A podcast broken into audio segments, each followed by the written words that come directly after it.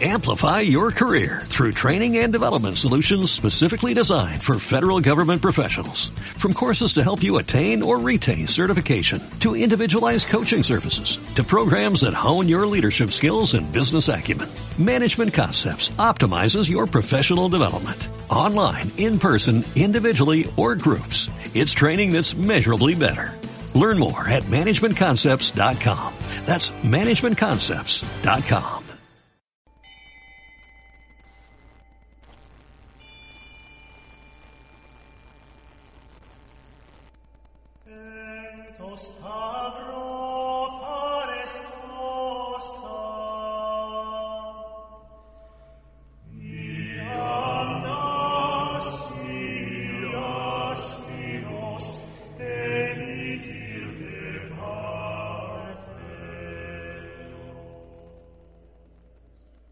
Hola, hoy hablaremos sobre la guerra ruso-bizantina y la influencia del pueblo de Bizancio sobre Rusia.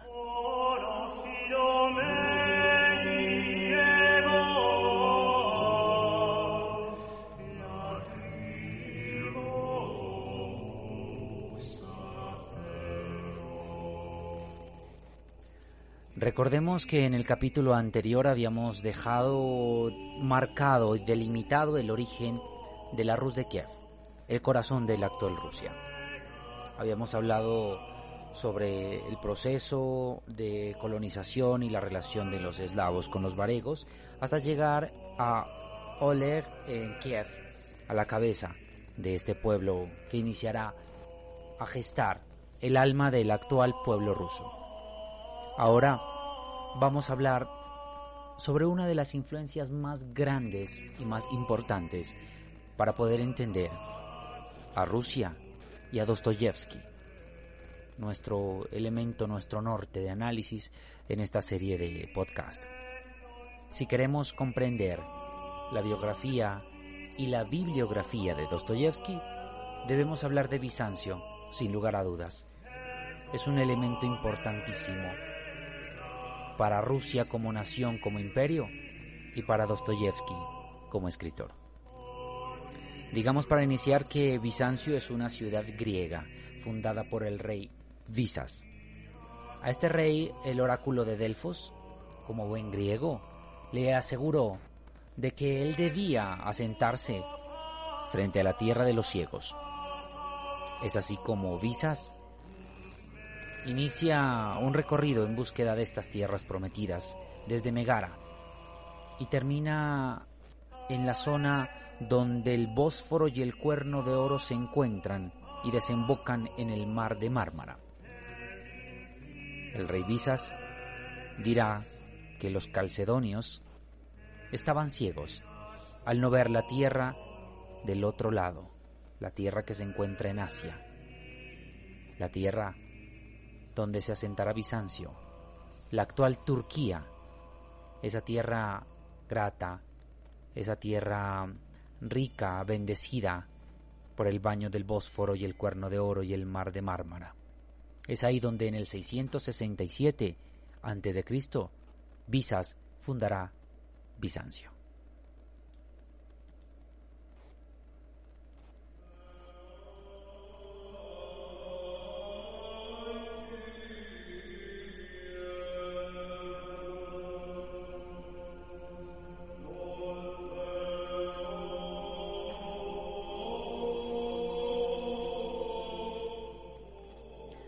Ahora bien, este imperio bizantino se encontrará en Constantinopla, en el Mediterráneo, Mediterráneo oriental, al sur de Rusia, muy cerca, cerca de la Rus de Kiev.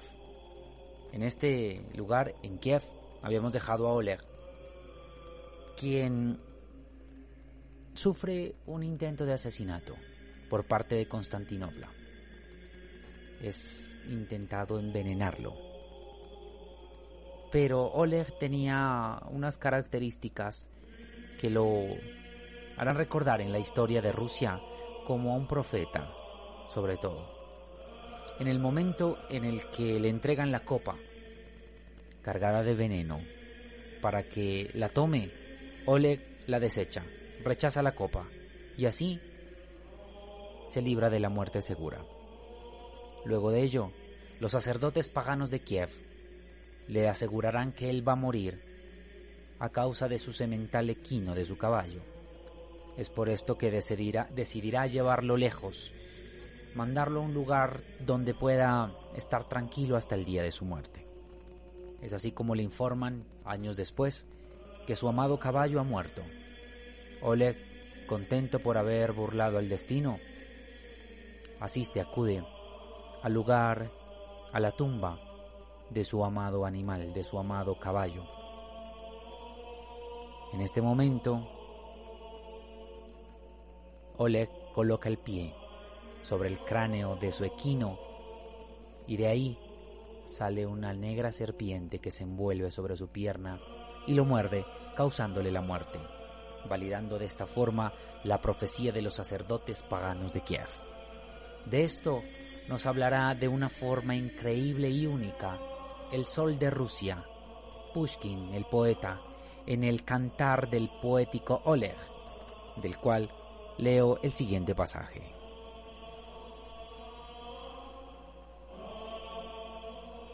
Puso el príncipe el pie en la quijada del caballo, diciendo, Duerme, amigo solitario, tu viejo amo te ha sobrevivido. Mientras del cráneo hueco salió una víbora silbando, como una negra cinta se enrolló entre sus piernas, y de repente el príncipe dio un grito al sentir su punzada.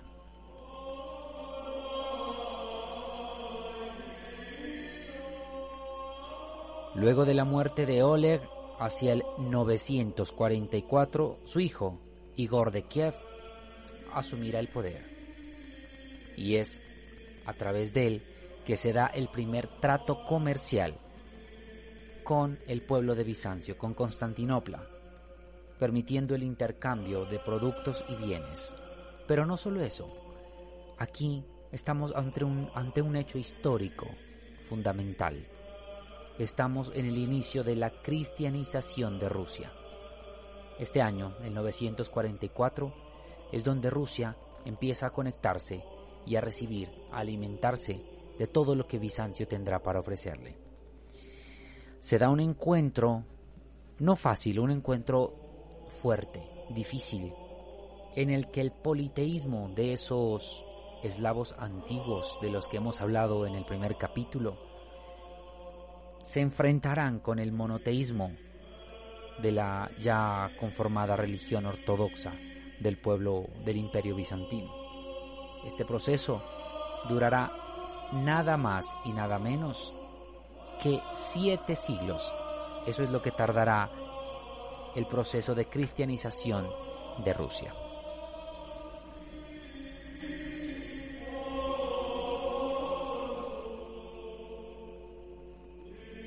En Roma se encuentra Nicolás I, el Papa. En Bizancio se encuentra Focio, el patriarca, el patriarca de la Iglesia Católica Apostólica Ortodoxa. En Roma, el Papa Nicolás I, a la cabeza de la Iglesia Católica Apostólica Romana. Esto es en el año 967. Esta entrada de la cristianización por parte del pueblo de Bizancio no es fácil. El pueblo continuará aferrado a sus creencias. De alguna forma se empezarán a perseguir a esos que se convertirán en unos herejes, en unos paganos, en ese proceso, en ese deseo de cristianizar la Rus de Kiev y al pueblo de, de Roma. Pero es indispensable aclarar en este punto por qué se da la división entre el imperio bizantino y el sacro imperio romano, entre la iglesia ortodoxa y la iglesia católica, a pesar de que las dos llevan como bandera el cristianismo. Tengamos en cuenta que para los ortodoxos, y esto es algo que criticarán, elementos que criticarán a la iglesia católica, para ellos no, no existe, no se dio la Inmaculada Concepción de María.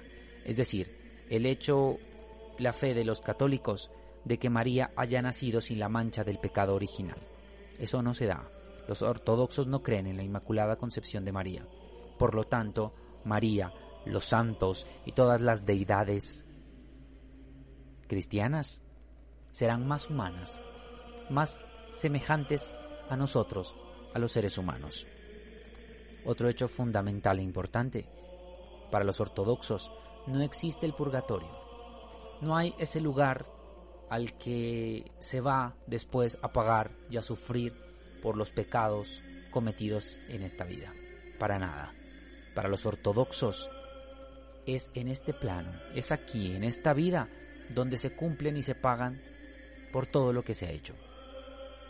Esto es un elemento indispensable para que comencemos a entender la literatura de Dostoyevsky.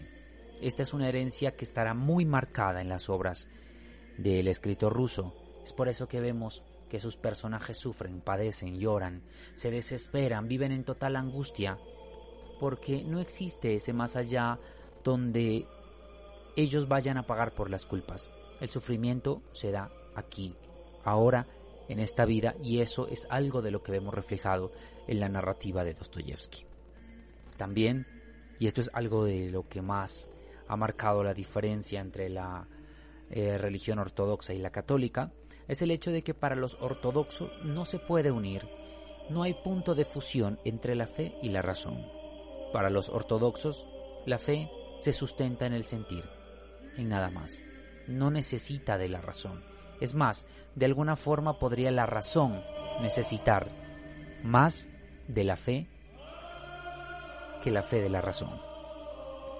Ellos criticarán a los católicos al decir que el hecho de haber juntado la fe con la filosofía es un hecho hereje pagano, puesto que la filosofía es hija de la cultura griega, de una cultura politeísta, de una mitología, y el hecho de intentar juntar la fe y la razón es contaminarla.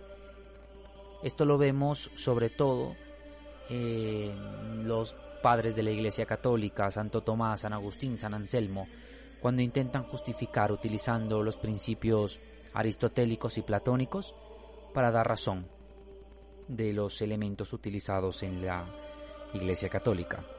Los ortodoxos siempre van a criticar este elemento. Eso es algo que causa esa gran división.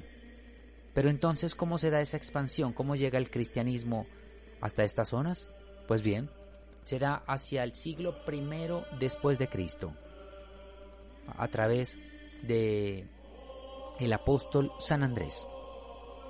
Él empieza su peregrinaje de cristianización y llega hasta las costas del Mar Negro, a las orillas del río Dnieper, lugar donde se encuentra Kiev. Después, en estas orillas de este río, se fundará Kiev. Allí, hacia el siglo I después de Cristo, llegará San Andrés a profetizar el cristianismo, la nueva palabra, la nueva verdad de Cristo. Es desde aquí, desde donde se va a comenzar a regar el cristianismo para el imperio bizantino y se reformará, se recreará, se respaldará la propuesta del Sacro Imperio Romano con su religión católica.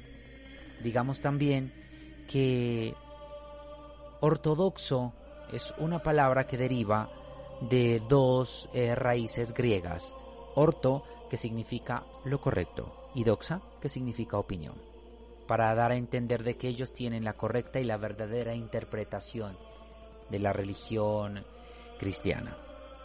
Lo católico será tomado como lo universal, lo totalitario, como veremos un poco más adelante, donde hablaremos más acerca del imperio bizantino.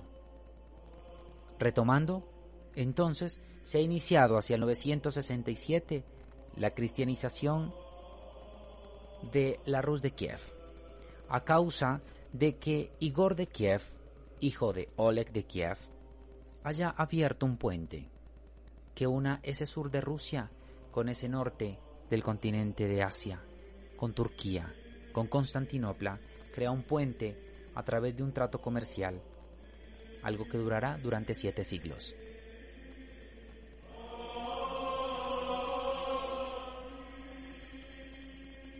Vamos a un corte de comerciales y continuamos con más de Diario Semanario.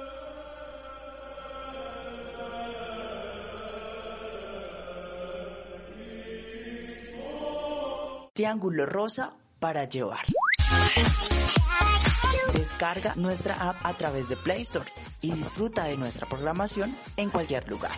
Triángulo Rosa Radio, una radio incluyente.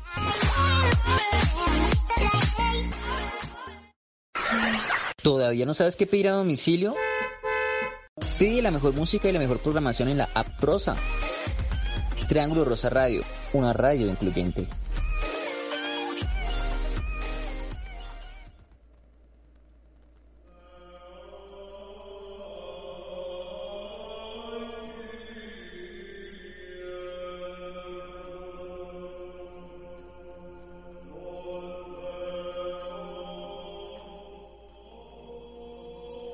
Vladimiro de Kiev, quien será nieto de Igor de Kiev, hacia el 988 se casa con la hermana de Basilio II.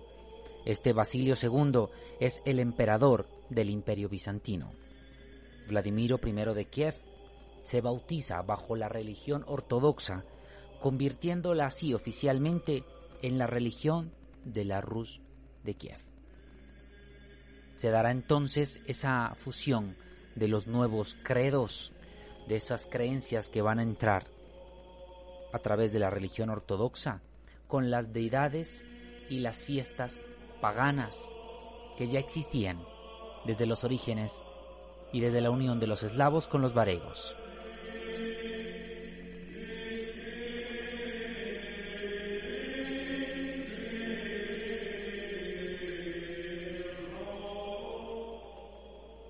Ahora bien, es importante asumir y entender por qué Bizancio es fundamental, es la joya de la corona rusa en toda la historia de este pueblo.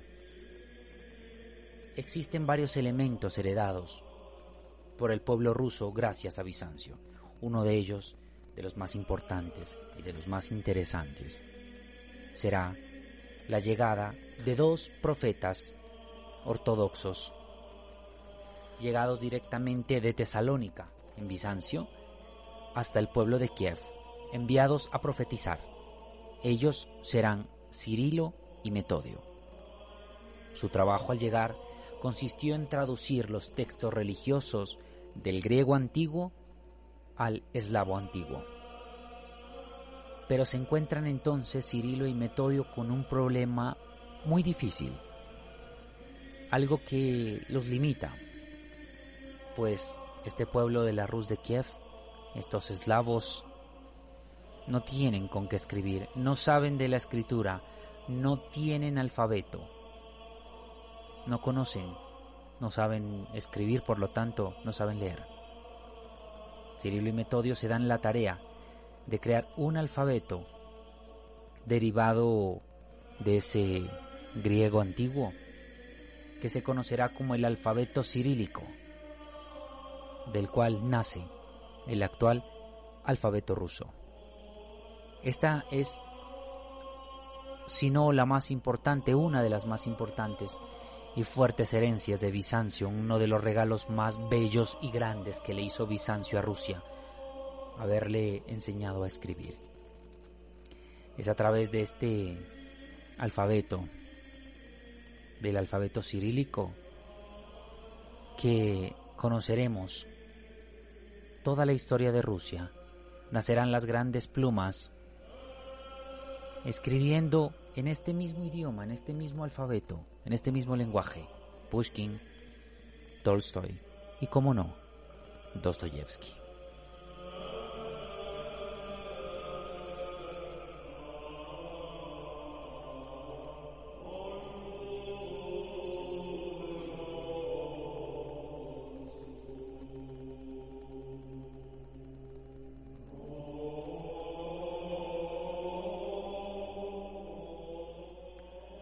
Recordemos también que hacia el 476 se da la caída del Imperio Romano de Occidente. Esto causará que haya que exista un vacío de poder. De todas formas, eh, se sube al poder una autoridad tutelar. De aquí que derive lo católico, el término de católico, que significará lo universal, el poder totalitario del Papa. En Oriente, por su parte, está el Basileos, el emperador. Este título de Basileus será tomado del Augusto latino, de ese título. A diferencia de Occidente, Oriente, el imperio bizantino, Constantinopla, no está en guerra, no está sufriendo, está creciendo, está floreciendo. Bizancio se abre ante el mundo como un imperio. Occidente, Roma está derrotada. Ha caído bajo los ataques de los nórdicos en la guerra. Y toda la gente, todo el pueblo oído a las afueras de Roma buscan escondite. La guerra es increíble. Muertes, violaciones, asesinatos, saqueos. Pero Oriente, con Bizancio, está en su esplendor. Está arriba está fuerte. Hacia el año 476 entonces se da esta caída del Imperio Romano. Luego de esto en Roma subirá al poder el Papa León III, quien dará el título de Imperator Augustus a Carlomagno, a cambio de la entrega de los estados pontificios, donde se junta poder político y religión. Así entonces, en Occidente comenzará a expandirse la religión a causa de esta alianza entre Carlomagno y el Papa León III. En Oriente, por su parte, la Iglesia seguirá al frente, seguirá en el poder, guiando de una forma distinta. Los ortodoxos no tienen una cabeza totalitaria, es decir, ellos tienen un representante, mas sin embargo el poder no, no está centralizado como ocurre en Occidente, como ocurre con Roma. Para ellos, la iglesia es eh, un triduo. Está en la cabeza eh, el basileos, que es la autoridad política, y junto con él está el patriarca y el metropolitano, que son las autoridades eclesiásticas. Estos tres son los que manejan dependiendo de dónde se encuentren sus iglesias. El poder está expandido. Esto va a permitir también que Bizancio florezca. No está en la cabeza de una sola persona. Hay un guía, pero el poder no está en uno solo. Recordemos y tengamos en cuenta que la iglesia como la conocemos no es herencia occidental, sino herencia de Oriente. Puesto que la iglesia viene desde Jerusalén, desde Belén, ha pasado por Siria, por Líbano, llegando a Turquía, a Constantinopla, donde florece la concepción de iglesia, la catedral, las iglesias, llegando después a Italia, quien finalmente la terminará adoptando y creando como parte de, su creencia.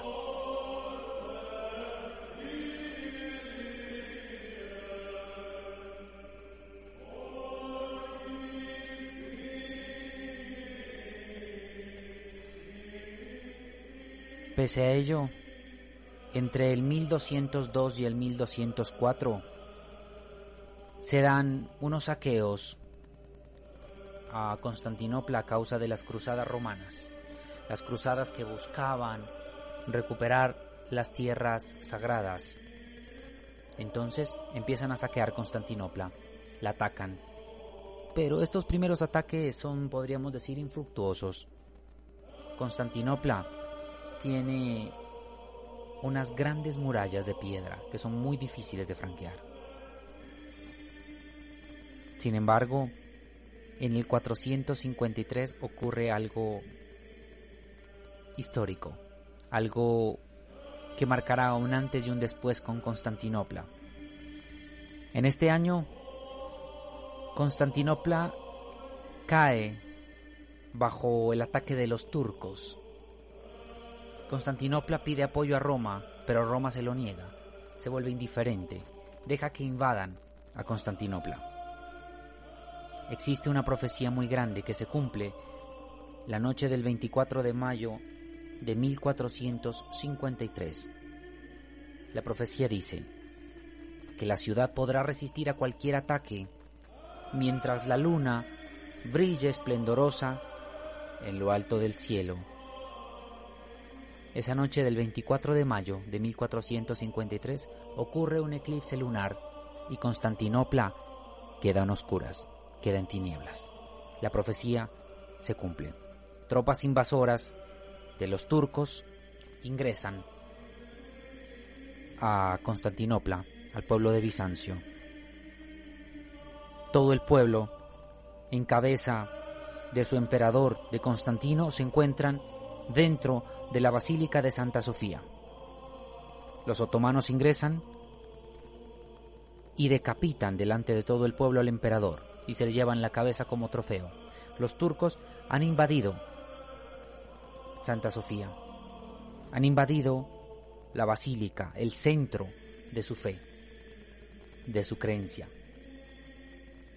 Este pueblo ha quedado acabado, ha quedado destruido a causa de la profecía del eclipse, que se da el 24 de mayo de 1453. Los otomanos convierten a la Basílica de Santa Sofía en una mezquita, en el centro de la capital del Imperio Otomano. Se creerá que este es el fin del pueblo de Bizancio, de Constantinopla, pero no, gracias a su entrada al convenio que hizo el imperio bizantino con la Rus de Kiev, Bizancio aún vive hasta nuestros días en los iconos, en las pinturas, en la arquitectura, en el idioma, en las costumbres, en el credo, en la literatura y en el lenguaje que hoy se sigue hablando en Rusia. Rusia ha heredado de manera maravillosa todo el legado del mundo bizantino. Es gracias a este proceso, a esta herencia, como, como les estoy comentando en este momento apasionante, que Bizancio continúa latiendo en el corazón de los rusos, en su fe, en su arte, en su literatura y sobre todo en Dostoyevsky. De él podemos decir que fue un ortodoxo consagrado. Lo veremos cuando hablemos sobre el Staret Sosima en los hermanos Karamazov, cuando nos internemos en las iglesias, en los monasterios ortodoxos, tan hermosamente y únicamente detallados bajo la pluma de Dostoyevsky.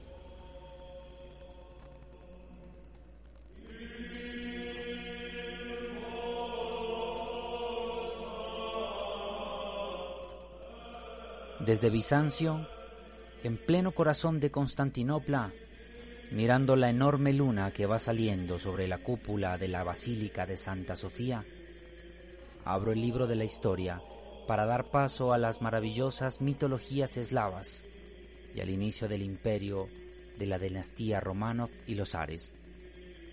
Pero eso será tema para el siguiente capítulo. Soy David Hernández y los espero para más de Diario Semanario.